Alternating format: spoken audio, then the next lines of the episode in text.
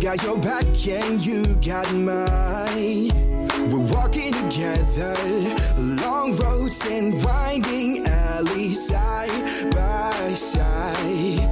Mountain tops and lowest valleys, you and I. Herzlich willkommen bei Tierisch Menschlich, dem Podcast mit Hundeprofi Martin Rütter und Wissenschaftsjournalistin Katharina Adick.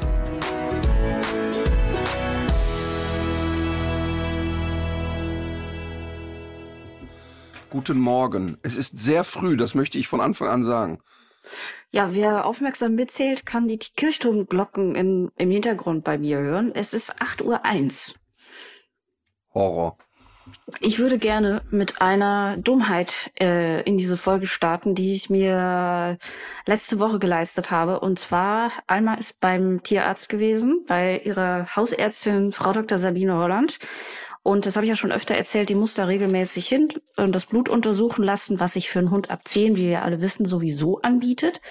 Aber bei Alma im Speziellen, weil die seit ihrer Anaplasmose-Infektion äh, Leberprobleme hat. Das ist, glaube ich, sogar noch weniger auf die Infektion zurückzuführen als auf das Antibiotikum, wenn ich das richtig verstanden habe, ähm, was sie dagegen kriegen musste. Sie hat das Antibiotikum aber auch wirklich gebraucht, also sonst hätte sie das wahrscheinlich nicht überlebt. Lange Rede, kurzer Sinn. Man, äh, die, die Leberwerte sehen wieder sehr schlecht aus. Und jetzt nicht so, dass man in Panik verfallen muss, aber schon so, dass man erstens äh, die Ernährung ganz dringend umstellen sollte und zweitens auch wissen muss, was jetzt diese akuten Veränderungen eigentlich verursacht. Und ähm, dazu sollte es eine Stuhlprobe geben. eine Sammelprobe, Oh die du vielleicht auch kennst. Ich fände es sehr lustig, wenn du deine eigene mitgebracht hättest. Ich habe äh, früher hatte ich eine ähm, Freundin im Studium und die war, also der Vater war Landarzt und die erzählte immer äh, mit so einer Mischung aus Entsetzen und Belustigung, wie die Leute da mit ihren Stuhlproben ankamen und dass es, dass sie sich vor allem immer mit der Menge verschätzt haben. Also dass da zum Teil Also auch ein Immer ganzer randvoll, ne? Absolut. Und dann auch die wildesten Gefäße, die dazu ähm, umfunktioniert wurden, wie ein Schnellkochtopf Tupper. oder ein Marmeladenglas. Tupperschüsseln. Du Richtig. Tupperschüsseln vollgekackt, herrlich.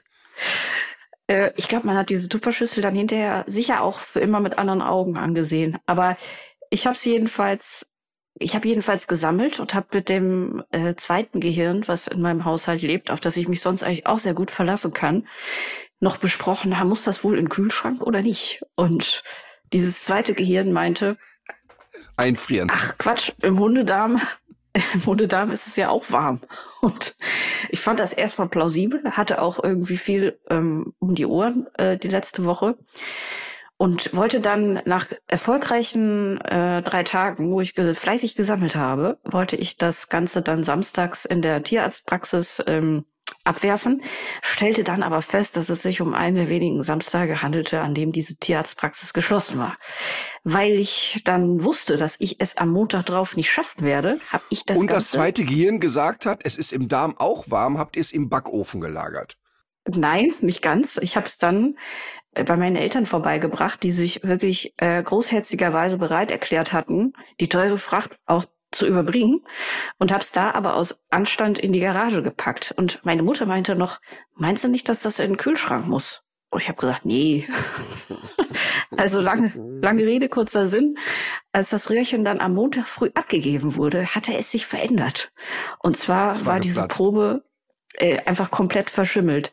Und ähm, ich wusste das nicht. Also da kann man jetzt wirklich sagen, äh, also da hätte man drauf kommen können.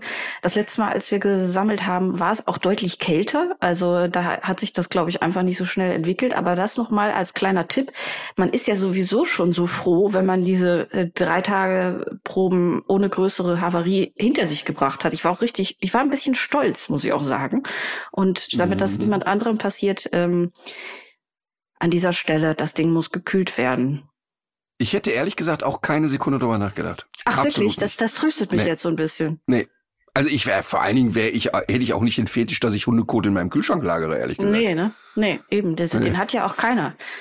Ja. Oder die sagen wir die du- wenigsten. Also ich, also wirklich finde ich einen echten Service-Tipp. Ich hätte nicht wirklich keine einzige Sekunde drüber nachgedacht. Also ich Aber hätte es jetzt auch auch nicht was- in der prallen Sonne gelagert, aber Aber auch was die Menge betrifft, habe ich mich verschätzt. Also das, das Röhrchen muss wirklich. 10 Liter Eimer. Nein, ich war, ich war so, ich war, ich, ich war irgendwie so zurückhaltend. Also das muss schon, da muss schon was drin sein in diesem Röhrchen. Okay. Hast du schon mal Urin von ihr gesammelt? Nee, da habe ich mir nämlich auch noch gedacht, weil äh, wir müssen jetzt demnächst auch noch mal wegen äh, der äh, Blase gucken. Äh, da habe ich gedacht, wie machen wir das? Weil vor allem Alma ist auch so ein bisschen filmschig.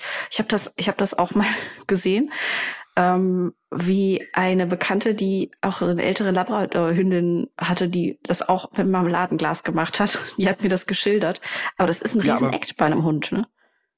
Ja, äh, da ist, äh, also erstmal herzlich willkommen und guten Morgen zu Ihrem Fetisch-Podcast. Hundekot und Hundeurin sammeln mit Katharina Adig, die auch gerne, äh, wie wir alle wissen, an Hundepfoten schnüffelt Ich verstehe den Zusammenhang an der Stelle nicht. und behauptet, es würde nach Popcorn riechen. Ähm, Das ist also- wissenschaftlich abgesichert. Ja, richtig, richtig. Das ist wissenschaftlich abgesichert, genau. Pass auf, aber ähm, Hundeurin ist ja ähm, gar nicht so einfach und ich mach's mit der Suppenkelle quasi, ne? Also ähm, Ah. du wartest quasi, bis die Hündin sich setzt und dann versuchst du mal so eine Suppenkelle oder irgendwie so ein, ja, eine äh, relativ flache Kelle dann darunter zu halten, ne? Ähm, das hat bisher bei mir immer sehr gut funktioniert, bis Mhm. ich Urin von Luna sammeln sollte. Die Luna ist ja so klein, die passt dann in die Suppenkelle rein. Ja. Und so, sobald ich mich näherte mit dem Gegenstand, lief sie wieder weg. Also einfach keine Chance. Wirklich keine, keine Chance. Und dann ist die Idee, wenn man es irgendwie hinkriegt, es gibt ja Hunde, die können auch an der Leine pinkeln. Bei Emma zum Beispiel Ja. ist es sehr schwer. Wenn sie angeleint ist, findet sie das richtig doof zu pinkeln. Ähm, aber wenn das so ist, dann ist auch nochmal der Tipp, die auf eine Plastiktüte pinkeln zu lassen. Und Ah. äh, sozusagen da die Hoffnung äh, zu haben, dass man dann so ein Löffelchen abschöpfen kann. Auf eine Plastiktüte pinkeln stelle ich mir auch bei Alma schwierig vor, allein schon, weil es knistert. Aber äh, ist auf Mhm. jeden Fall, also zwei richtig wertvolle Lifehacks, würde ich mal sagen. Mit, ähm, also ich werde das auf jeden Fall mit dieser Kelle probieren, wenn es denn soweit wenn es denn sein muss. So, So, dann haben wir unser, unser, unsere, sag ich mal, unsere Vorlieben, nenne ich es mal vorsichtig, auch besprochen am frühen Morgen. ja. Mhm. Ähm, ich sitze in Montabaur. Mm, Ich war gestern bei einem Charity-Golfturnier für den, sag ich mal, für eine Organisation, die nennt sich It's for Kids. Und äh, ich habe da großartige Menschen getroffen, die unter anderem Projekte unterstützen von äh, oder für Kinder, die schweren Missbrauch erlebt haben, die ähm, psychische und physische Gewalt erlebt haben und so. Und es war wirklich sehr, sehr schön zu sehen, wie Menschen vor Ort sich alle so einig waren. Weißt du, also wo so einfach klar ist, es kommt hier heute auf gar nichts an, außer auf das, wofür wir Geld sammeln. Und da waren äh, viele Künstler, die Bilder gespendet haben und so weiter und so fort. Und dann sind da einfach an so einem Abend mal 61.000 Euro zusammengekommen. Das finde ich erstmal, finde ich erstmal amtlich. Und dann äh, sind alle sehr befriedet nach Hause gegangen. Sehr gut. So. Genau. und Wir jetzt geht's gleich zum sitzen- Dreh. Äh, wo, wo, wo, was wird gedreht? Ähm, ja, der Arbeitstitel ist ja immer noch Die Rabauken kommen, aber ich glaube, die Sendung Ach ja. wird anders heißen. Ähm, hatten wir schon mal darüber gesprochen, dass ähm, du deinen Hund als Welpen bekommen hast und es war drei Monate nur zauberhaft. Und auf einmal merkt das Biest, es hat Hormone und wird erwachsen und möchte gerne die Welt erkunden. Und viele Menschen sind ja dann total schockiert, dass das Tier plötzlich eigenständig wird. Mhm. Und genau in der Phase holen wir die in der Sendung ab. Und ähm, ja, also wer sich bewerben mag, äh, einfach bei Instagram schreiben und so. Wir suchen also Menschen mit Hunden, die so zwischen sechs und zwölf Monate alt sind. Das wird ein Heidenspaß. Jetzt ist es allerdings Zeit. Wir freuen uns, dass es endlich geklappt hat. Wir haben schon oft über das Projekt gesprochen, Tierhilfe Ukraine. Und heute ist, wir freuen uns sehr, Michi Lavrenz zu Gast, um uns ein bisschen von dem Projekt und ihren Erfahrungen zu erzählen. Hallo Michi. Hallo, guten Morgen. Guten Morgen. Guten Morgen. Erzähl doch mal ganz kurz, wo du bist, weil du hattest ja ein bisschen befürchtet, dass du gar nicht äh, zu Gast sein kannst bei uns oder dass das technisch irgendwie gar nicht klappt. Ja, das ist richtig. Die Wogen haben sich inzwischen zwar schon geglättet. Also ich bin im südlichsten Zipfel von Bulgarien in einem Nest an der türkischen Grenze und äh, die Klimakrise hat uns hier erreicht und das sieht ein bisschen so aus wie in Griechenland und in der Türkei. Also Regen, unglaublicher Regen, Fluten. Ähm, naja, wie es halt im Fernsehen zu sehen ist. Ne? Und ähm, kein Strom. Du bist da jetzt eigentlich privat oder bist du da auch, äh, hast du da auch eine Mission? Ja, es, es war tatsächlich als privat gedacht, als ganz kurz mal sich sammeln vor der großen Reise und äh, wurde zu einer Mission. Ach. Ja, naja, Ostblock, Tiere und es, es war kein Urlaub. Es waren eigentlich täglich Tierrettungen. Aber so war es nicht Mhm. geplant. Wir haben ja schon ähm, öfter über eure eure Initiative gesprochen. Trotzdem wäre es super, weil ich es auch so interessant finde. Ihr seid ja sehr früh gestartet. Ähm, wenn du mal so ein bisschen so über die Anfänge des Projekts sprechen könntest. Also wie hat sich das alles entwickelt mit der Tierhilfe Ukraine? Ja, ähm, und zwar fing das an, als ähm, ja im Februar dann der Krieg oder als die Ukraine überfallen wurde, äh, konnten wir das ja alles medial gut nachvollziehen und das waren für mich äh, schlaflose Nächte, also wirklich schlaflose Nächte. Ich konnte nicht mehr essen, nicht arbeiten, es ging nicht. Ich ging nicht zur Arbeit, ich habe alle Bilder nur konsumiert und habe natürlich mitvollziehen können, dass viele Menschen geflüchtet sind und nur bedingt mit Tieren flüchten konnten und innerhalb von, weiß ich nicht, einer Woche war ich dann auch vor Ort, erstmal mit Mission Lifeline, um zu helfen, aber die sind... Warte mal eben, warte mal eben, stopp, stopp, stopp, Ja. stopp, stopp. Das geht mir zu schnell. Das geht mir wirklich zu Ja. schnell. Ähm, also, du Ja. siehst die Bilder im Fernsehen, Ja. wie wir sie alle gesehen haben. Und wir sind alle betroffen und, und entsetzt und bestürzt. Aus vielerlei Gründen auch, weil es gefühlt sehr nah um die Ecke ist. Und Ja. jetzt ist das der eine Punkt, den haben wir alle erlebt. Jetzt ist aber der zweite Punkt, dass du sagst, ja, eine Woche später war ich dann schon da. Da ist doch wohl noch eine kleine Lücke. Also wie, wie, wie kommst du denn dann dazu? Naja, so ein Tag ist 24 Stunden lang und wenn man äh, wirklich keine Minute davon schläft und nur grübelt und grübelt und denkt, ich muss was tun, ich muss was tun und ich sehe, die Tiere bleiben aber zurück und sie zeigen auch, oh Gott, jetzt kommen die Tränen. Ähm, und sie zeigen ja auch, ähm, oder sie haben damals Bilder gezeigt, wie die Menschen, das, das hat sich ja alles reguliert, aber am Anfang sind die Menschen in die Züge und sie durften ihre Tiere nicht mitnehmen. Das war wirklich so. Die Züge waren ja komplett überfüllt. Das waren Bahnhöfe und da wurden die Katzen in den Boxen einfach, also ich meine, sie hatten die Wahl. Du rettest jetzt dein eigenes Leben und parkst deinen Hund hier ab oder du stirbst mit deinem Hund. Und so war es dann auch. Ne? Die haben die Hunde da angeleint an den Bahnhöfen und die Katzen einfach abgestellt in den Boxen in ihrer Verzweiflung. Und diese Bilder waren so unerträglich, dass ich gesagt habe, ich, ich muss, ich, ich, ich gehe hier ein. Und dieses Ohnmachtsgefühl ist schlimmer als alles andere. Und äh, das in Produktivität umzuwandeln, hat auf jeden Fall schon mal geholfen. Ja, und das muss man sich wirklich, also ich kann das verstehen, dass du mit den Tränen kämpfst, weil wenn man sich mal vorstellt, dass man selber in der Situation ist, dass man die, die eigene Familie retten muss und man hat die Möglichkeit, so jetzt kann ich hier abhauen und ich muss mein Leben und das Leben meiner Kinder äh, schützen, aber ich muss Emma da an einen Baum binden und kann die nicht Ja. mitnehmen. Der Gedanke macht mich fertig. Der macht mich wirklich fertig. Und ich, und ich konnte natürlich auch in dieser Anfangsphase auch verstehen, dass diese Entscheidungen getroffen wurden, dass auch Organisatoren gesagt haben, Leute, das geht einfach nicht. Wir müssen jetzt so hart sich's anhört, eine Priorität setzen. Aber die Vorstellung, und das kann ja jeder für sich, der das jetzt hört, mal einmal im Kopf durchspielen, was das bedeuten würde, dass du dein Tier dann da zurücklässt. Das ist Wahnsinn einfach. Ja, genau. naja, und, Und, wie war- ging's? Wie ging's dann weiter? Also wie, wie habt ihr euch organisiert? Wie habt ihr euch gefunden? Du machst das ja auch nicht alleine. Das ist ja Mhm. ein kleines Team, aber auch von jetzt nicht gerade so Logistikprofis, würde ich jetzt mal sagen. Ne? Alles andere als Logistikprofis, ja genau. Also wie gesagt, das erste Mission Lifeline, mit denen ich da war, die haben sich natürlich Menschenrettung zum Ziel gesetzt und das war aber nicht mein Wunsch und ich habe einfach in der Kürze der Zeit keine Orga gefunden, die gesagt hat, ja, Michi, wir brauchen deine Hilfe und wir fahren dahin und helfen den Tieren. Ähm, Und deshalb habe ich dann gesagt, nee, dann, dann mache ich das alles alleine, genau so, wie ich mir das vorstelle. Und habe in meinem Freundeskreis rumgefragt, aber da haben nicht so viele Juhu geschrien, äh, als ich sagte, Mensch, kommst du mit mir mit ins Kriegsgebiet Tiere retten? Ne? Die haben sich an den Kopf gefasst. Und da fiel mir niemand mehr ein, der mich begleiten würde, dass ich auf das Mädchen, die bei meinem Tierarzt arbeitet, gekommen bin und dachte, okay, dann frage ich die einfach. Und ich bin zu ihr hin und meinte, Mensch, du, ich will in die Ukraine Tiere retten. Kannst du dir das vorstellen? Und sie, ja klar, auf jeden Fall, ich bin dabei. Dann haben wir laienhaft Flyer gemalt, wirklich wie ein Fünftklässler, haben die an Bäume gepinnt in unserem Kiez und an ihre Tierarztpraxis. Und da kommt so ein Typ rein, Mario, das ist einfach nur ein Kunde, ein Patient mit seinem Hund und ruft ein paar Stunden später an. Wir kennen uns alle null und sagt, Mädels, ich bin dabei. So.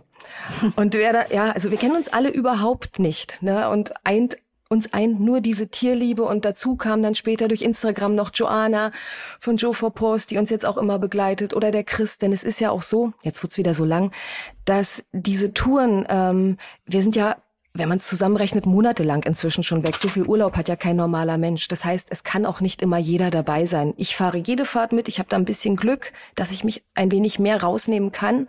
Aber deshalb kann nicht jeder immer dabei sein. Genau. Aber ihr, ihr steckt eure ganze Urlaubszeit. Alles. Steckt ihr da Unbezahlter rein. Urlaub. Alles. Es, es gibt eigentlich keinen Urlaub, kein Wochenende, kein Feierabend. Kann es nicht geben. Man kann es nicht stemmen. Wir sind zu wenige. Denn das Zeug packen wir Aber- zusammen. Hm? Aber lass mich mal, aber lass mich mal kurz verstehen. Ja. Jetzt sagt sich also, weil du schon gesagt hast, wir waren wie Fünfklässler, ne? Ja. Mhm. Jetzt sagt sich also Klein Michi so, ich packe meinen Kulturbeutel und dann fahre ich jetzt mal in die Ukraine. Da ist zwar Krieg, aber ich fahre mal dahin. Aber wie stelle ich Mhm. Ja, mir bekloppt. das vor? Dann setzt du dich, also ja, aber äh, jetzt, jetzt rein organisatorisch, dann setzt man sich in ein Auto Mhm. und ähm, sagt, ja, ich weiß, da ist gerade äh, alles zerstört, aber ich möchte mal gerne da eben reinfahren. Mhm. Geht das denn so einfach? Ähm, da muss ich schon wieder ein bisschen ausholen. Das ist mit jeder Tour ja ein bisschen, ich sag mal, extremer geworden. Das erste Mal mit dem Pkw, mit meiner Gurke dahin zu fahren, da komme ich ja nicht mal nach Brandenburg. Ne? Da würde ich liegen bleiben. Und damit kann ich auch nichts transportieren. Erstmal einen Riesentransporter zu bekommen. Na, ähm, da haben wir einen Freund angehauen, der so nett ist, der uns echt mit seinem Auto fahren lässt. Und wir sind ja nicht gleich an die Front gefahren. Wir sind erstmal nach Lviv gefahren, was relativ, relativ sicher ist. Ne? Haben das erste Futter komplett selber gekauft, weil so viel Spenden, wo sollten wir sie auch hernehmen in der Kurze der Zeit? Ne? Und haben uns gefreut wie Bolle über 800 Kilo. Und mittlerweile ist das e- enorm gewachsen. Dann wurden aus einem Transporter zwei, dann wurden aus zwei drei Transporter, dann mit Anhänger. Und jedes Mal fuhren wir tiefer ins Land, weil wir natürlich gemerkt haben, Mensch, die Not, wir, wir müssen dahin, nein, wir müssen noch viel weiter. Und so hat sich das gesteigert, dass es jetzt in den letzten Touren eigentlich tatsächlich die Frontlinie geworden ist. Und auf, um auf deine Frage zurückzukommen, ähm, es irritiert mich tatsächlich noch immer, dass man wirklich an die Front rankommt. Also sicherlich nicht dort, wo Mann gegen Mann, Bachmut, eine Stadt, die stark umkämpft ist, ne? Also da wird um jede Straße gekämpft. Nach Bachmut kommst du nicht rein. Du kommst aber in das Dorf davor rein. Und das sind fünf Kilometer und das ist nix. Ne? Weil ähm, wo Truppen sich gerade befinden, weißt du nicht hundertprozentig. Da fallen Raketen, da sind Drohnen, die auch sehr gefährlich sind. Aber du kommst dahin. Wie ist das denn gewesen? Also ihr, ihr habt ja die Bilder vom Krieg auch erstmal wie alle im Fernsehen gesehen. Wie war denn eure allererste Tour dann auch Richtung Front? Also ähm, was, wie muss man sich das vorstellen? Was waren das für Eindrücke und wie habt ihr auch die Tiere dann gefunden? Ja, man, also ich will gar nicht sagen, dass man Angst hat. Wir sind jetzt nicht abenteuerlustig oder lebensmüde, aber man ist unglaublich angespannt. Und vorwegnehmen möchte ich noch, es gibt einen riesen Unterschied innerhalb der Ukraine. Im Westen ist das ähm, ist das relativ sicher. Oder wenn du durch Kiew fährst, da sind Straßengassen, da denke ich, Mensch, wie wunderschön, das, das könnte Berlin sein. Hier ist alles total toll. Hier sind Restaurants, Bars, schicke Frauen, fette Autos. Da kriegst du den Krieg eigentlich gar nicht so mit, auch wenn da mal eine Rakete fällt. Aber je mehr du an die Front fährst, 800 Kilometer Richtung Osten, umso gruseliger wird es und umso mehr ändert sich das Straßenbild, bis du dann irgendwann in Kramatorsk bist und da ist wirklich Endzeitstimmung. Das ist so surreal. Du fährst durch eine komplett zerstörte, graue, tote Stadt. Das sind überall Trümmer und Ruinen. Du siehst Raketeneinschläge, da liegen auch Raketen rum. Ähm, es sind überall ausgebrannte Autos. Ähm, wenn wir, das hört sich jetzt vielleicht albern an, wenn wir mal austreten müssen, sind ja sehr lange, sehr lange Wege, ne? Und wir sind mit unseren zwei Transportern unterwegs. Dann ähm, kannst du nicht mal irgendwo rechts ranfahren. Da wird auf der Straße gehalten und zwischen den zwei Transportern auf der Straße gepullert, weil rechts und links einfach mal alles vermint ist. Undenkbar, dahin zu gehen. Es sind verbarrikadierte Häuser, Panzersperren, Schützengräben, Checkpoints. Es ist wirklich wie im Film. Du siehst auch keine Zivilisten. Du siehst nur alte Menschen, die die nicht geflohen sind aus verschiedenen Gründen. Zum einen muss man sich eine Flucht leisten können und zum anderen sind viele gebrechlich und natürlich, welcher alte Mensch verlässt seine Heimat? Ich glaube, ich würde es auch nicht tun. Ne? Und du siehst nur Militär, du wirst von Panzern und Gefechtsfahrzeugen, die wir überhaupt nicht einordnen können, überholt. Es ist ständig Luftalarm. Ähm, ab, je nachdem, ähm, in welcher Stadt man sich befindet, vielleicht ab sechs, sieben, acht ist da ähm, Sperrstunde. Das heißt, du musst irgendwo drin sein, du darfst nicht auf der Straße sein und du fährst durch eine Großstadt, die komplett dunkel ist. Nichts, du siehst gar nichts. Kein Menschen, kein Auto, kein Licht. Naja, und zwischen all dem die Tiere, ne? Ähm, ja, ich, ja, man, man kann das kaum wiedergeben, aber vielleicht zeichnet es so ein bisschen ein Bild, was wir dort eigentlich vorfinden. Ja. Und, und sag mal, ja. jetzt fährt man dahin. Ja. Und du machst das ja jetzt, der Krieg ist seit 17 Monaten im Gange. Ja. Und im Grunde bist du seit 16,5 Monaten damit schon aktiv. Absolut. Also im Grunde von Anfang an. Ne? Ja. Ähm, und hat sich inzwischen vor Ort eine Art Netzwerk entwickelt? Mhm. Also habt ihr Leute vor Ort, die Ansprechpartner sind oder wo ihr sagt, ja, von denen kriegen wir auch mal Informationen, die wir wirklich gebrauchen können auf dem Weg dahin. Absolut, genau. Ähm, durch die vielen Reisen haben wir immer mehr Menschen kennengelernt und auch Tierschützer, die versuchen dort zu helfen. Und was ich immer wieder erwähne, wenn wir etwas posten, was ganz wichtig ist, ich meine, natürlich können wir nicht die Welt retten, aber man kann so eine Art Rettungskette bilden. Und da sind wir nur ein winzig kleines Glied drin. Ne? Und wir helfen den Tierschützern, damit die dort weiter helfen können, ne? unter anderem den Tierschützern. Aber von denen kriegen wir auch ganz viele Informationen, wie die Lage ist, ähm, auch Warnungen, ob wir die dann wahrnehmen, ist eine andere Frage. Aber genau, so funktioniert das. Ähm, du hast ja eben auch schon erzählt, du, ihr trefft ja auch oft so ähm, auf Militärposten. Ja. Wie ist das denn, wenn ihr dann an so einem Checkpoint mhm. seid? Die sind doch wahrscheinlich auch erstmal irritiert, oder? Sehr, sehr. Naja, völlig nachvollziehbar. Da stehen oft auch junge Männer, die von jetzt auf gleich im Krieg sind, die sind natürlich äußerst angespannt, haben wahrscheinlich schon ganz viele Kameraden verloren und wir können natürlich auch jeder sein. Wir könnten auch der Feind sein.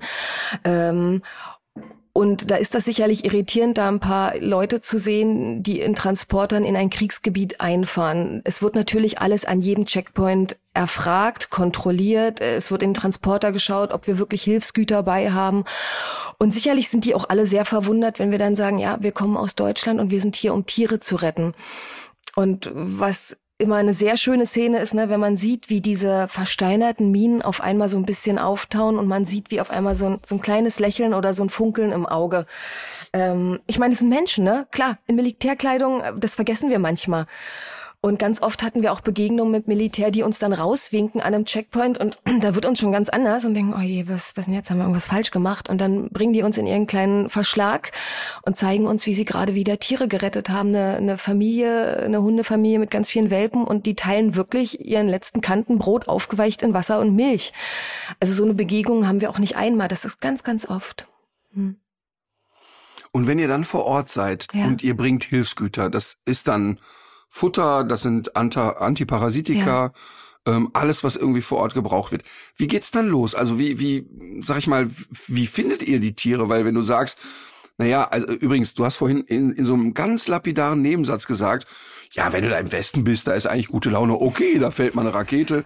Also im Grunde ja ein total absurdes Szenario. Also wenn jetzt in Köln an einem Samstagabend mal eine Rakete fällt, dann ist das nicht beiläufig. Aber offensichtlich haben sich die Menschen schon auch in vermeintlich sicheren Regionen daran gewöhnt, was ich sehr beklemmend finde. Mhm. Aber wie geht's dann weiter? Ihr kommt in Regionen, wo es wirklich rumpelt und kracht. Und da sitzt ja jetzt nicht äh, jeder Straßenkater einfach entspannt rum. Also findet Nein. ihr die Tiere sofort? Nein. Also was wir machen, wir haben, genau wie du sagtest, ganz viel Futter bei. Ne? Wir fahren ja in die letzten Touren mit einem 40-Tonner. Also da haben wir das eine oder andere Päckchen bei und Antiparasitika. Und ähm, da sind ja ständig Kriegsgeräusche. Da ist ja nicht nur der Luftalarm, auf den auch schon kein Mensch mehr hört, weil dann kannst du aus deinem Bunker nicht mehr rauskommen. Ähm, aber du hörst ständig Einschläge. Äh, es brennt hier und da und die Tiere verstecken sich natürlich. Und wir fahren mit unserem Transporter und dann sehen wir irgendwo auf einmal in irgendwelchen Ruinen ein Tier und sagen, komm, halt mal schnell an, ich will dem mal was hinstreuen. Und dann halten wir und auf einmal kriechen wirklich aus allen Löchern, wo du dachtest, da ist nur ein Tier, die ganzen Tiere, ne, um, um endlich mal Futter zu bekommen. Die Tiere auf dem Weg zu versorgen, ist aber nur ein Teil, den wir machen. Das machen wir natürlich auch, aber das, das hilft denen in der Woche nicht weiter, dass ich die einmal gefüttert habe. Ne? Was wir vor allem machen, wir fahren in die Dörfer in Frontnähe, die komplett abgeschnitten sind, wo auch wirklich keine Hilfsorgas mehr hinkommen, weil von den 2000 Leuten, die da ursprünglich gelebt haben, leben noch 40 Omis und Oppis von nichts, von dem, was sie angebaut haben und dem bisschen, was sie noch haben. Ne? Und geblieben sind sie in ihren Dörfern ähm, mit all den Tieren. Ne? Und wovon? Sie möchten die natürlich versorgen, aber wovon sollen sie das machen? Sie haben gar keine Möglichkeiten. Ne? Die nächste Stadt ist hunderte Kilometer weit weg. Ähm, und die Futterpreise in diesen Städten, wo noch etwas erhältlich ist, sind exorbitant gestiegen. Ein Vielfaches von dem hier. Das bedeutet, wir fahren zu den Menschen und bringen ihnen Futter, dass sie die Tiere in unserer Abwesenheit und auch die Tierschützer weiter versorgen können. Wenn du wenn du darüber redest, ja. begegnet dir auch, dass Menschen sagen, ey, sag mal, die Leute haben da nichts zu mampfen, aber ihr füttert die Tiere. Ist das nicht ein bisschen skurril? Ja. Hast du, erlebst du das, dass die Leute auch so reagieren? Ähm, nur hier. Äh, und wir haben auch ein ganz, ganz schlechtes Bauchgefühl, das ist auch so. Und wir lernen so zauberhafte alte Menschen, also nicht nur alte, aber ich meine, da sind meistens nur alte geblieben. Ne? Und ich weiß nicht, wie oft wir dort heulend alten Menschen in den Armen liegen. Wenn ich daran denke, kommen dann auch gleich die Tränen.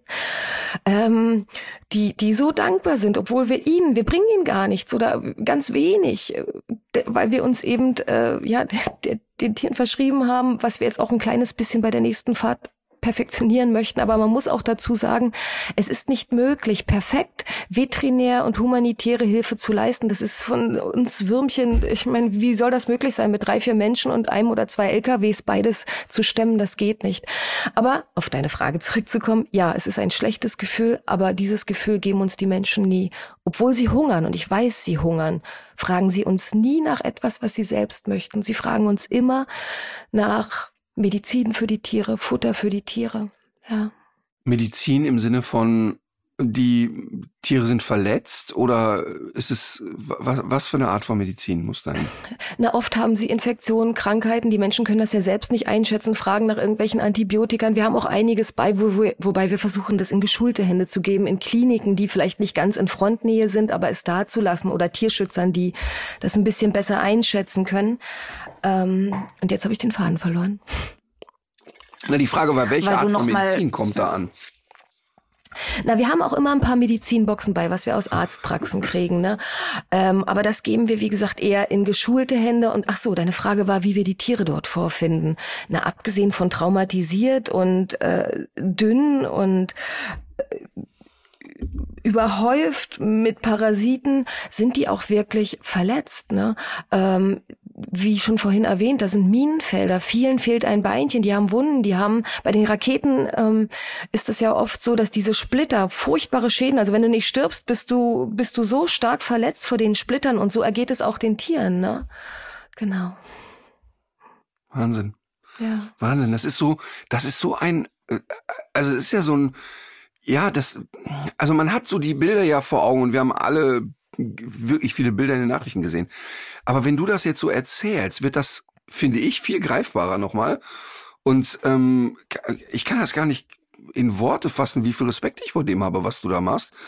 Ja. Weil das ja, weil du sagst, ich sitze zu Hause und bin traurig.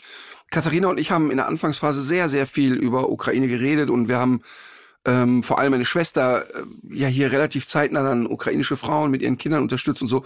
Aber trotzdem waren wir alle in dem Zustand, und ich glaube, Katharina ging das genauso wie mir. Ich war so erschöpft nach ein paar Wochen und ich ja. war nach ein paar Wochen in so einem unglaublich traurigen Loch. Und wenn du dann auch diese Menschen persönlich kennenlernst ja. und dann so, ein, so, eine Arschgeige wie Friedrich Merz dann von Sozialtouristen spricht, ja. äh, dann, dann ich, ich war wirklich leer einfach. Und ich habe es ja nur von hier betrachtet und war ja gar nicht so, na, Sag mal, wie schaffst du das? Und es ist eine ernst gemeinte Frage, das alles auszuhalten. Keine Ahnung. Ähm, also ich muss auch zugeben, wir sind auch ganz oft an dem Punkt, wo wir sehen, oh Gott, ey, wir können nicht genug helfen, ne? egal wie man strampelt, ähm, es ist nicht genug und sie sterben und, und das macht einen fertig und man resigniert natürlich, aber äh, dann darf man nicht vergessen, was man trotzdem, wenn man alles zusammenrechnet, doch schon bewältigen konnte und wie viel Leben man wahrscheinlich damit gerettet hat und eigentlich gibt nur das einem die Kraft, so weiterzumachen. Aber ich glaube, aber trotzdem, hier zu, hm, sag mal. Trotzdem stellt man sich ja die Frage, ne? Also ich sitze hier äh, in, auf meinem auf meinem Sofa und natürlich bedrückt mich das auch, aber äh, wenn man sich auch selber dieser Gefahr immer so aussetzt und dieses Elend sieht, ähm, und trotzdem, du willst ja wahrscheinlich, ihr wollt wahrscheinlich immer wieder hin, weil ihr ja ähm, wisst, was dort noch zu tun ist. Ja. Man hat doch trotzdem, läuft man doch Gefahr, dass man sich selber auch überstrapaziert. Also ich denke mal, dass bei euch diese diese Kriegsgeräusche zum Beispiel oder auch die Angst davor, dass man vielleicht mal selber von einer Rakete getroffen wird, dass das ja wahrscheinlich auch Spuren schon hinterlassen hat, oder? Absolut. Ich glaube, da kann jeder ein Lied von singen. Wir hatten da auch schon einige oh, sehr, sehr unschöne Momente. Also, dass da Raketen fallen, auch wenn ich das so beiläufig hier vielleicht sage, ähm, das ist da wirklich schon Normalität. Aber da gab es Situationen, die waren wirklich knapp. Und ähm, dieser Luftalarm zum Beispiel, das ist nur eins von vielen Beispielen, den hört man ja täglich von früh bis spät und ähm, der hat so einen ganz bestimmten Ton. Und wenn ich aus meiner Haustür komme, da ist gerade so eine Baustelle und da ist so eine Frequenz und genau so fängt der Luftalarm an und ich bin sofort drin, auch wenn ich gerade daran dachte, Mensch, ich gehe mal meine Kätzchen füttern. Es ist sofort da. Das kann man in dem Moment auch nicht wegdrücken. Ähm, sicherlich sollten wir da Gespräche suchen. Ich muss gestehen, das machen wir alle nicht. Ähm, ich glaube, wir probieren das alle momentan noch recht Also Thera selber, selber therapeutische Hilfe. Ja. Ma also selber mit Profis reden, therapeutische Hilfe suchen und sich selber äh, auch ein bisschen nochmal hinterfragen und auch noch ein bisschen ja, das versuchen abzuarbeiten, ist ja eigentlich ein sau wichtiges Thema. Ne? Absolut, absolut. Auch damit man weiter helfen kann. Ihr habt, ihr habt so recht und an sich ist es uns bewusst, aber irgendwie versuchen wir das äh, mit Verdrängung, was bis jetzt noch fantastisch klappt. Ich weiß, das geht irgendwann richtig nach hinten los. Ja. Naja, es gibt auch Menschen, muss man ja auch mal sagen, die solche Sachen gut mit sich ausmachen können und die auch sagen, okay, ich krieg das irgendwie hin. Mhm. Aber ich kann da wirklich echt nur appellieren und äh, habe das nicht nur einmal in meinem Leben erlebt, dass es ein wirklich guter Move ist, sich therapeutische Hilfe zu suchen und, und zu sagen, ähm, vielleicht hat auch jemand, vielleicht hört das auch jemand hier, ähm, jemand, der therapeutisch arbeitet ähm, oder einfach auch nur ein guter Zuhörer ist, der sagt, hey, ich äh, bin in eurer Region, ihr seid in Berlin, ne? Mhm. Ich biete das an. Ich finde das auch irgendwie ein tolles Projekt, was ihr habt. Und wenn ihr Lust habt, könnt ihr gerne mit mir ein paar Stunden Coaching machen. Also wenn ihr das überhaupt wollt. Ich meine, ich, um Gottes Willen will ich nicht über deinen Kopf hinweg irgendwie dir aufdrücken, aber ich finde es einfach ein wichtiges Thema und ich sehe auch in deiner Mimik, wenn du redest, wie nah dir das alles geht. Und es wäre ja auch absurd, wenn nicht. Ne? Ja. Aber ich, ich, ich bleib dabei, so ein Energielevel ist nicht endlos. Ne? Absolut, ja. Aber okay, du hast vorhin so im, im Vorbeilaufen gesagt, ja, wir waren zu Anfang mit Transportern, jetzt inzwischen fährt ein 40-Tonner. Mhm. Äh, wie, wie stelle ich mir das vor? Ich meine, du sagst, da ist Schutt und Asche und, und auch mhm. viel Zerstörung. Wie weit kommt man da mit einem 40-Tonner? Ähm, man kommt nicht direkt an die Front. Also äh, wie es zu dem 40-Tonner kam, wir wollten, wir haben das mal hochgerechnet und es war absurd, weiter so zu machen mit äh, mit drei Transportern und die Miete immer weiter zu zahlen. Ne? Und die Spritkosten waren exorbitant für das, was wir dort eigentlich hinschaffen wollten. So kam es zu dem 40-Tonner, den auch zu finden, dass überhaupt eine Spedition sagt, na klar, ich fahre euch das Ding in ein Kriegsgebiet. Da gibt es auch nicht so viele. Also wir haben in Deutschland gar keinen gefunden. Und selbst in der Ukraine haben viele Fahrer dankend abgelehnt, aber es gab einen, der wohnt im Nachbardorf und der hat gesagt, ja, ich mach das. Und über den läuft das. Den zahlen wir natürlich auch. Das heißt, ähm, wir packen diesen 40-Tonner hier bei uns händisch, alle Paletten. Und da der, wie schon gesagt, nicht direkt an die Front kam oder kommt, fährt der nach Kramatorsk mit ein paar Tagen Vorlauf und wir fahren mit unseren Transportern hinterher. Wir haben zwei große Transporter, entladen das Ding im Lager von einer befreundeten Tierschützerin vor Ort und dann sieht jeder Tag praktisch so aus, dass wir morgens, sobald die Sperrstunde vorbei ist, dahin fahren, unsere Transporter richtig vollladen und dann fahren wir in die entlegenen Gebiete, wo kein Transport, also kein, da sollten auch wir nicht hinfahren, aber schon gar nicht ein LKW kann der auch nicht wegen den Straßenbedingungen. Außerdem ist der halt ein fantastisches Angriffsziel, das ähm, wäre nicht wahnsinnig klug. Genau. Und dann verteilen wir das. Mhm. Ich würde gerne auch noch mal einmal drauf zu sprechen kommen. Ihr habt ja, ja sehr viele kleinteilige ja. Sachspenden, mit denen ihr es da zu tun habt. Und mhm. wenn man euch bei Instagram folgt, man sieht das ja auch in den Stories. Ein großer Teil eurer Arbeit ist ja diese kleinen Päckchen auseinander zu friemeln, die zu sortieren. Mhm. Die sind ja auch oft sehr persönlich, auch an mhm. euch adressiert. Da mhm. ist nochmal eine Tüte Gummibärchen für ja. euch dabei und ein kleines Kuscheltier. Aber also so niedlich das auch ist, aber ich denke die ganze Zeit, das ist ja ein wahnsinns logistischer Aufwand, diese, diese vielen kleinen Teile ähm, zu sortieren. Und es ist ja auch alles nicht so gut zu verpacken, nicht so gut stapelbar und so weiter. Das kostet euch ja doch ähm, wahnsinnig viel Zeit, oder? Also ich denke immer, ähm, jetzt so ganz pragmatisch, wenn man wirklich helfen will und euch unterstützen will, ist doch für euch am besten und am effektivsten, wenn man jetzt keine Sachspenden tätigt, sondern äh, wenn man die Möglichkeit hat, euch ein bisschen finanziell zu unterstützen, oder? Ab, absolut, ja, so ist es auch. Ähm, wir kriegen ich meine, das ganze Futter oder fast das ganze Futter. Jetzt haben wir auch mal ein paar große Paletten bekommen, aber der Großteil sind kleine Päckchen von lieben Leuten, die uns das verpacken mit einem persönlichen Anschreiben, also wirklich Zucker, was die uns schicken. Aber wochenlang, Tag und Nacht packen wir das. Wir nehmen die Dinge auseinander, sortieren Katze, trocken, Hund, nass, also wirklich. Ähm, und das nimmt wahnsinnig viel Zeit in Anspruch, aber es ist uns zum einen natürlich sehr, sehr unangenehm, nach Geld zu fragen. Und ich kann auch aus Erfahrung reden. Äh, es gibt den Menschen, ein viel, viel besseres Bauchgefühl. Ich, ich war ja selbst Spender. Ne? Ich, wenn, wenn ich in ein Tierheim in Bulgarien gefahren bin, dann habe ich auch ungern eine große Geldsumme gespendet. Das ist schon ganz schön eklig, muss ich zugeben von mir. Nein, ich habe mir den Transporter vollgehauen, bin da hingefahren und habe denen das ganze Futter gebracht. Deshalb kann ich das so nachvollziehen, warum die Menschen auch gerne nicht nur Geld schenken, sondern erstens was Persönliches und wissen, Mensch, mein Päckchen, das kommt da wirklich an und nicht hier der Zwanni, den ich dahin geschickt habe. Ne?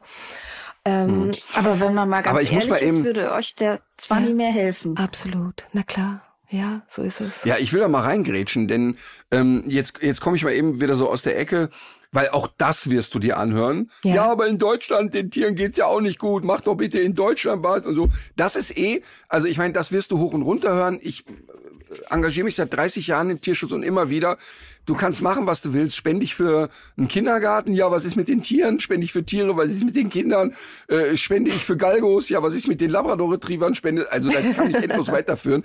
Irgendeiner hat immer was zu quäken und vor allen Dingen die, die auf der Couch liegen und gar nichts machen, die quäken am aller, aller lautesten. Absolut. Das ist immer, immer sehr schön und auch mhm. wenn ich dann schreibe, äh, ja, mal, das ist doch super, wenn du eine, eine Meinung hast dann und dann ist da und da zu helfen, wir sehen uns, mhm. kommt natürlich nichts. Ne? In aller Regel gibt's den Account dann nicht mehr. Aber was ich eigentlich sagen will, ist, die Tierheime in Deutschland, die beschreiben mir natürlich immer, dass sie die Geste auch toll finden. Aber die erleben wirklich, dass da Leute stehen und sagen, ja, mein Hund mag das Futter nicht, ich bringe ihm das. Und dann ist das so ein aufgerissener Sack Trockenfutter. Und die Tierheime sagen dann, ja, aber weißt du, wenn ich hier 30 Mal am Tag das Futter wechsle, habe ich hier dauernd mit Durchfallerkrankungen zu tun ähm, ich kann nicht einfach irgendein Zeug reinschmeißen und so weiter. Also die, die, auch da sind die Tierschützer in Deutschland ja so, dass die sagen, ich spreche es ungern aus, mhm. aber am ehesten hilft uns das Geld, weil wir es selber gezielt einsetzen können.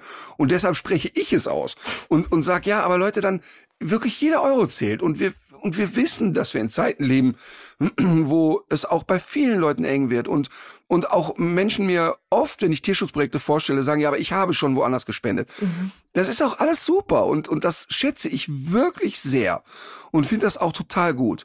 Aber wenn man die Möglichkeit hat, dann zählt jeder Euro und das ist ernst gemeint, dass jeder Euro zählt. Ähm, und in eurem Fall äh, kann man das ja wirklich so sagen, dass ähm, da jetzt keine Riesenverwaltung dahinter steht und ihr nicht eure Altersvorsorge damit bestreitet, ähm, weil das ist ja immer so die Angst, ne? was passiert Klar. mit dem Geld. Und, und äh, deshalb gehe ich mal mit gutem Beispiel voran und ich spende mal 3000 Euro ähm, an euch, so dass wir auch ein bisschen was dazu beitragen.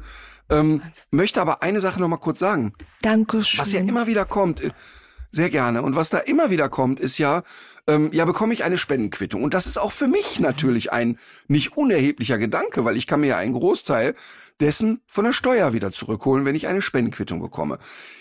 Äh, und ihr habt euch aber bisher nicht als Verein organisiert. Und in dem Moment, wo ihr ein gemeinnütziger Verein wäret, glaube ich, könnte man gerade bei Firmen auch noch ein bisschen mehr machen, weil eine Firma, die spendet, das Erste, was die fragen, ist, kriegen wir eine Spendenquittung. Warum habt ihr euch nie ähm, oder warum seid ihr nicht als Verein organisiert?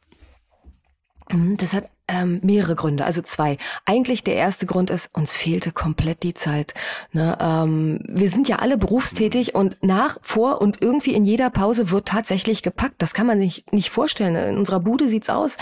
Ähm, es bleibt nicht die Zeit, sich vorzubereiten darauf. Und ich habe auch wahnsinnig Angst, da einen Fehler zu machen. Also ich will mich da ganz genau einlesen. Und das sind so die zwei Punkte. Die Zeit nicht zu haben, mich darauf vernünftig vorzubereiten, einen Verein zu gründen. Es wäre so viel sinnvoller. Absolut. Denn uns passiert das ständig, dass jemand sagt, ja, ich würde euch so gern unterstützen, brauche aber eine Quittung. Wir sagen, ja, würden wir euch gern geben, können wir aber nicht. Ja. ja.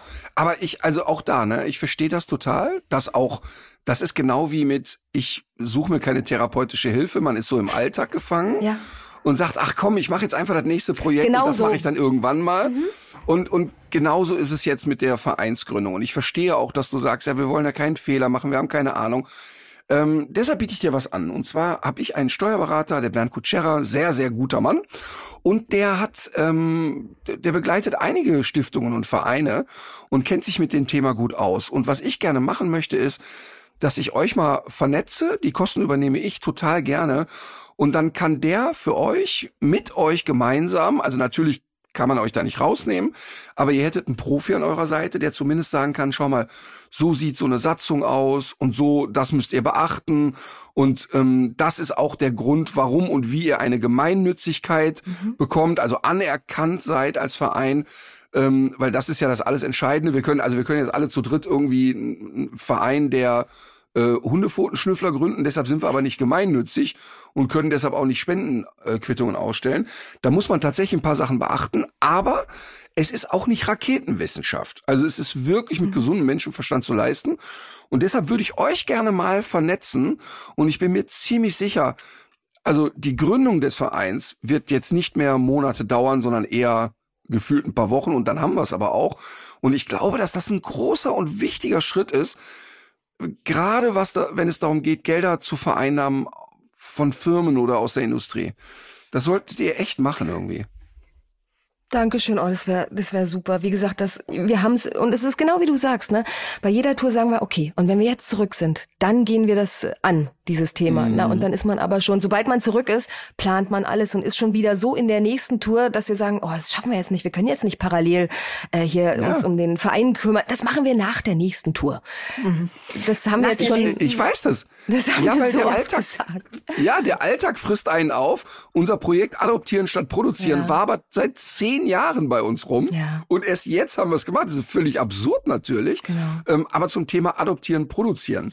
Ähm, Habt ihr denn die Möglichkeit, auch Tiere dort rauszuholen oder ist das eigentlich nicht realistisch?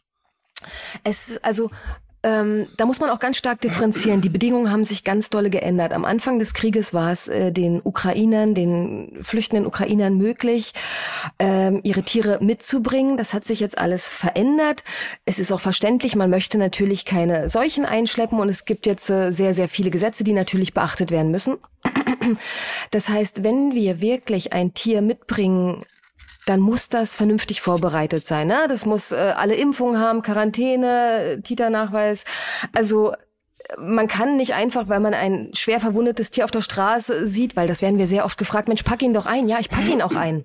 Aber ich kann ihn erstmal nur in ein sichereres Gebiet bringen, wo jemand sich dem Tier hoffentlich annimmt und ähm, es ja so weit vorbereiten kann, dass es entweder in der Ukraine vielleicht irgendwie adoptiert wird, wobei das, glaube ich, jetzt echt äh, ein bisschen unrealistisch ist, jetzt jemanden da zu finden. Aber mhm. das sind so die einzigen vernünftigen Schritte, die wir gehen können. Aber es gibt Ausnahmen, wo wir auch mal Tiere mitnehmen, oft auch für Freunde, wo wir wissen, es kommt in ein mhm. gutes Zuhause. Ne? Okay. Ich würde Katharina, gerne noch mal, Luft, ja. Ja. Genau, ich würde gerne noch einmal auf die Sachspenden zu sprechen kommen. Und zwar hatte ich auch ein Telefonat mit der Firma Fresco zu dem Thema. Ja. Und ähm, da sagte mir jemand, es kommt ähm, jetzt, also es ist auf jeden Fall besser, wenn es ein eingetragener Verein ist, was mhm. äh, das, das ist bestimmt so.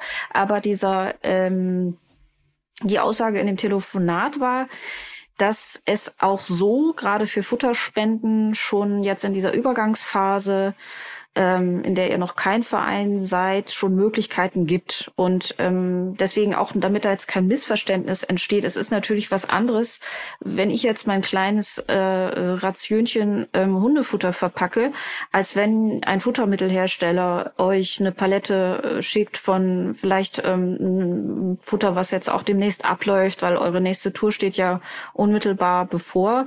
Und es ist auch was anderes, wenn jetzt zum Beispiel eine Tierklinik noch äh, eine Palette Antiparasitika rumliegen hat, die äh, sonst vielleicht auch äh, auslaufen ähm, würden. Das heißt, das ja. sind doch immer noch Sachspenden, die einerseits bei euch ja sehr gut äh, ähm, gebraucht werden und und wo es auch Möglichkeiten gibt, es irgendwie abzusetzen. Ich habe das wieder vergessen, was da der der äh, Schachzug irgendwie ist, aber mhm. als ich gehört habe, nee, nee, das muss nicht, es reicht, äh, wenn es in irgendeiner anderen Form Abschreibe äh, möglich ist, ähm, habe ich da auch aufgehört äh, zuzuhören. Ne? Aber da war ich einfach froh, dass es wahrscheinlich klappt.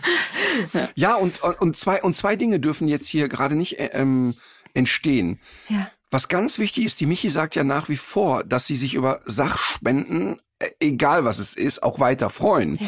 Die Idee ja. ist nicht zu sagen, dass jetzt jemand zu Hause sitzt und sagt, ja, aber ich hätte jetzt hier noch irgendwie 20 Dosen Katzenfutter, aber die wollen das ja scheinbar nicht. Das ist nicht der Fall. Also nach wie vor ist alles, alles, alles hilfreich. Wir versuchen jetzt nur ein bisschen darüber nachzudenken, wie können wir es ein bisschen strukturieren. Und was ich bei Fresco eben cool finde, also ich meine, jeder weiß, dass wir zusammenarbeiten, ähm, dass die aber auch nicht einmal gesagt haben, ja, aber ähm, was ist denn die Gegenleistung oder wie können wir das denn machen? Und auch möchte ich nochmal betonen, das ist ein ganz, ganz wichtiger Punkt. Das ist hier nicht eine Martin Rütter Fresco-Aktion, sondern das kommt von denen ganz alleine und selbstverständlich ist auch jede andere Firma herzlich willkommen. Also es ist jetzt nicht so, äh, dass da eine territoriale Aggression der Futtermittelhersteller entstehen darf, sondern es geht da wirklich um die gute Sache. Und wenn jetzt hier einer zuhört, der ein äh, vielleicht äh, Franchise-Partner bei Fressnapf ist, der bei Zooplus, was auch immer, äh, Möglichkeiten hat, ey, dann bitte, bitte meldet euch bei der Tierhilfe Ukraine und ähm, da zählt auch echt jeder Krümel, das muss man ganz deutlich sagen. Absolut. Und für Martin, du hattest ja auch gedacht, man könnte es vielleicht, äh, dann, wir würden es auch hier im Podcast nochmal lobend erwähnen, oder? Auf jeden Fall. Also wenn da jetzt Mera Dog oder wer auch immer sagt, ey, wir sind auch dabei, da machen wir hier großen Trommelwirbel. Das erwähnen wir auf jeden Fall. Weil, nein, weil ich es auch wirklich gut finde. Ich finde es dann einfach wirklich gut und ähm, dieses, ach komm, wir machen das, ähm, finde ich einen ganz, ganz wesentlichen Punkt. Und ich glaube, dass auch viele Menschen und auch viele Firmen dazu bereit sind, aber eben auch oft von solchen Aktionen gar nicht so viel mitkriegen.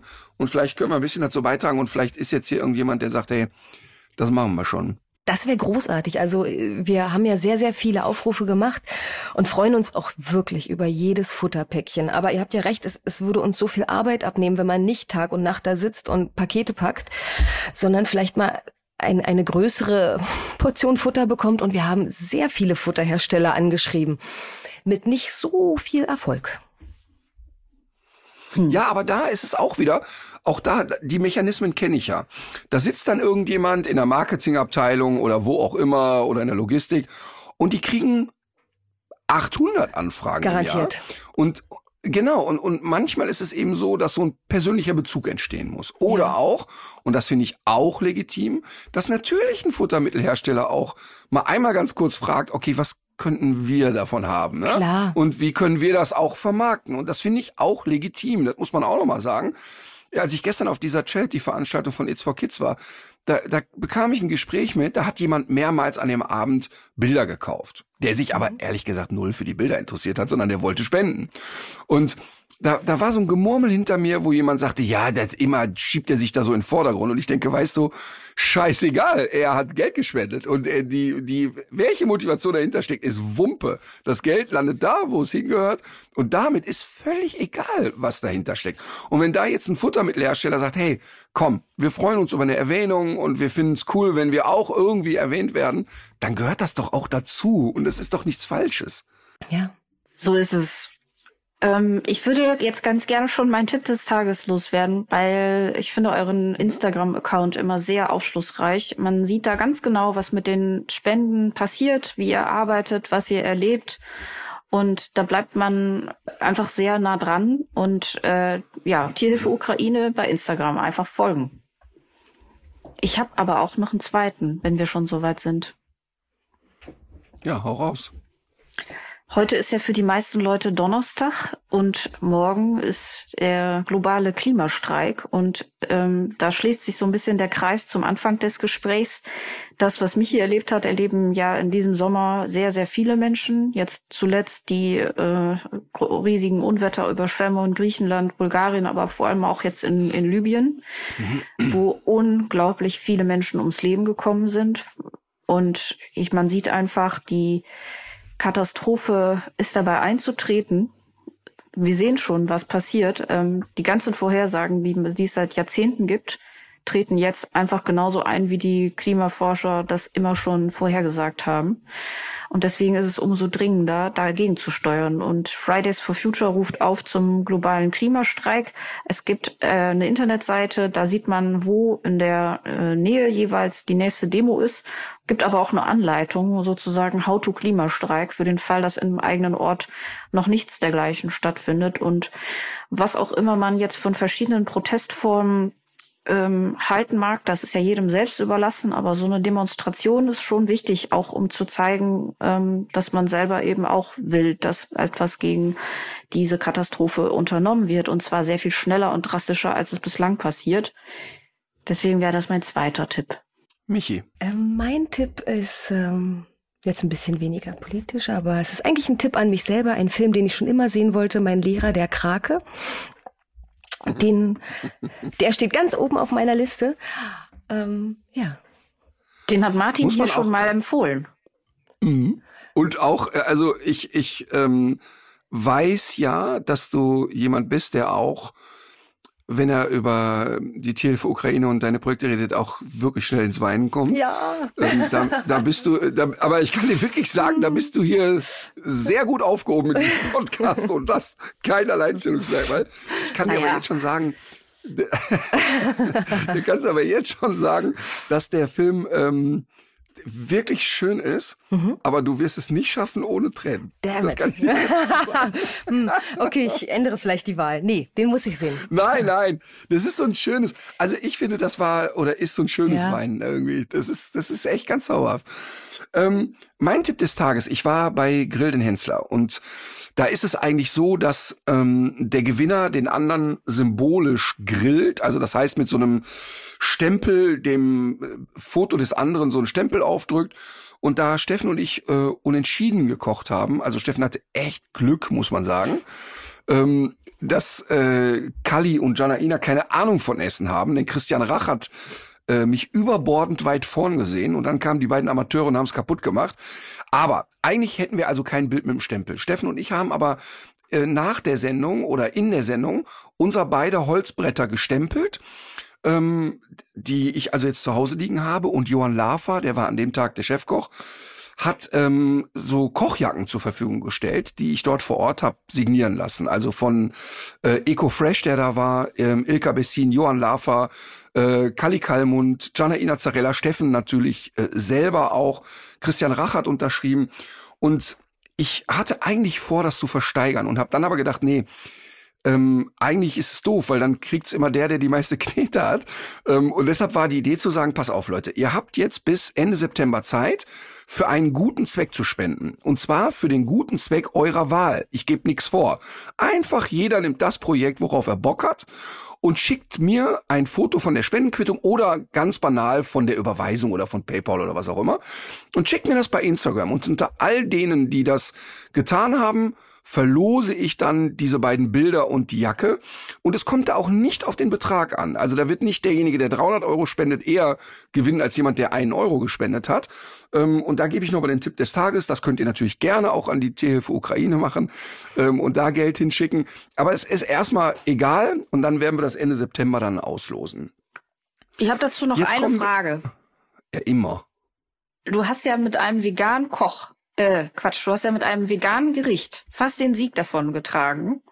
Das finde ich, muss man Aber an der Stelle nochmal lobend hervorheben. Und ich habe nur äh, verwackelte Handyaufnahmen bislang von diesem Gericht gesehen. Ähm, wann krieg, können, kannst du uns dieses Rezept zugänglich machen, eventuell? Nee, vor allen Dingen, was ja das Lustige da ist, es war das Sommerspecial. Die Sendung heißt ja immer Grill den Hensler, aber im Sommerspecial wird wirklich gegrillt.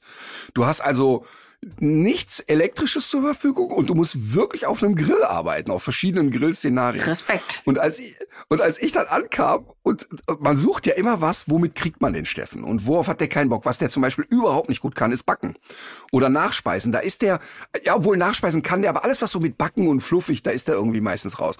Und ähm, ich habe dann also äh, vegane Kohlrouladen gemacht, die mit äh, Pilzen und Nüssen und so weiter gefüllt waren.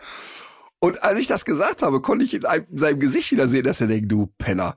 Und weil, weil wir ja wirklich auch untereinander so, so eine frotzelige Art haben. Wir haben auch so ein Spiel gehabt, wo wir uns mit Kochlöffeln gegenseitig, also ich hatte wirklich beide Daumen blau am Ende des Tages.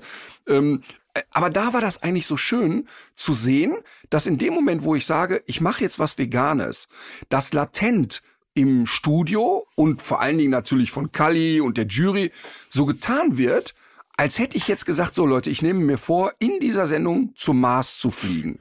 Völlig absurd natürlich, völlig mhm. komplett absurd. Und ich weiß, Steffen bedient ja immer so ein bisschen das Klischee auch, ne? Dass er sagt, ja, vegan, vegan. In all seinen Restaurants gibt's gute vegane Gerichte übrigens. Das heißt also, er, natürlich steht er für Fisch und das ist halt sein Thema, verstehe ich auch gut und so. Und ähm, tolles Essen bei den in Restaurants. Aber es war eben so spannend, dass es eben auch auf dem Grill möglich ist und dass es auch dann lecker ist, dank Johann Lafer. Aber und, das Rezept und, können wir hier hochladen, na klar. Ja, das wollte ich wissen. Sehr gut. Dann kommen wir zur Musik. Michi, willst du anfangen? Jetzt, Michi, Michi, ich sag dir nur jetzt schon, du musst stark sein. Du musst verdammt stark sein, wenn Katharina ich, Wünsche nee, Ich glaube, Michi und ich, wir sind da gar nicht so weit weg voneinander. Okay. ich, ich leg mal los. Und zwar äh, von der besten Band der Welt, die mir aus äh, dem einen oder anderen sehr, sehr dunklen Tal geholfen hat, vor allem in der letzten Zeit. Ein Lied, was nicht ganz so viel Krach ist, und zwar Soothe Me. Mhm. Von den Beatsticks. Genau. Sehr gut. Ach, okay, ich, werde... ich, dachte, ich dachte, weil es gibt ja eine Band, die heißt die beste Band der Welt. Jetzt ja, nein, nein, nein, das ist ja auch okay, ein Irrtum. genau. Ich bin nicht sicher, ob ich mir dieses Lied schon mal gewünscht habe, aber ansonsten kommt es jetzt einfach zum zweiten Mal auf die Playlist. Wir müssen hier Den raus. Niemals, nur über, meine, nur über meine Leiche. ähm, es ist eine, ein Cover, eine Coverversion von der Band äh, Ton, äh, Quatsch, von der Band Die höchste Eisenbahn, aber ursprünglich kommt's von Tonsteine Scherben und ist auf einem Album erschienen, was so eine Hommage an Rio Reiser ist. Der Song heißt Schritt für Schritt ins Paradies. Ein super Lied. Okay, ich äh, nehme die Band Provinz. Ich kannte die überhaupt nicht, ist mir jetzt vor ein paar Tagen vor die Füße geplumpst. Und da das Lied Was uns high macht. Mhm. Betretenes das klingt, das, das, klingt, das klingt ganz interessant tatsächlich. Ja, unwissendes. Vielleicht höre ich ja, mir das sogar mal an. Nee, aber ich muss dich enttäuschen. Es ist für, für einen Menschen mit so wenig Sinn für Romantik, ist es wieder. ist es nix. Nein, es geht ja, wieder um Gefühle. Oh nein. da bin ich raus. Ja, gut. Das sich mir Ich, Michi, ich ja, fange mal an. Ich finde es ja. ähm, sehr schön, dass du heute bei uns gewesen bist. Es ist sehr beeindruckend, was ihr da auf die Beine stellt. Und ich hoffe, dass ihr damit weiterhin viel erreichen werdet, aber auch, dass ihr auf euch aufpasst. Ich danke euch. Ich danke euch ganz, ganz dolle, dass ich hier stellvertretend ähm, bei euch sein durfte und für eure Unterstützung. Tausend Dank. Ja, das Aufpassen ist ja wirklich in dem Fall sehr, sehr wörtlich zu nehmen. Und ja. da geht es auch natürlich äh, wahrscheinlich in erster Linie vor Ort, um da wirklich auf sich aufzupassen mhm. und eben nicht ähm, Kriegsopfer zu werden, im wahrsten ja. Sinne. Aber auch aufpassen, was mentale Gesundheit anbelangt und sich auch einzugestehen, dass man nicht unkaputtbar ist, ist, glaube ich, in eurem Fall ein ganz wichtiger Punkt. Mhm. Und äh, bin wirklich froh und auch ein bisschen stolz, dass du bei uns warst. Ähm, das ist ja für uns immer auch echt ein Privileg, wenn ja. wir Menschen anschreiben oder rauspicken und sagen, hast du Lust bei uns mitzumachen? Dass in aller Regel die Leute Ja sagen. Äh, bei Friedrich Merz wäre ich mir nicht ganz sicher. aber aber man würde ihn auch nicht einladen, natürlich. Ähm, aber ich freue mich wirklich total und finde das ganz, ganz schön, dass du das hier so bereichert hast. Danke sehr. Dankeschön. So, Leute, dann heißt wie immer, legt euch wieder hin. Legt euch wieder hin. Legt euch wieder hin.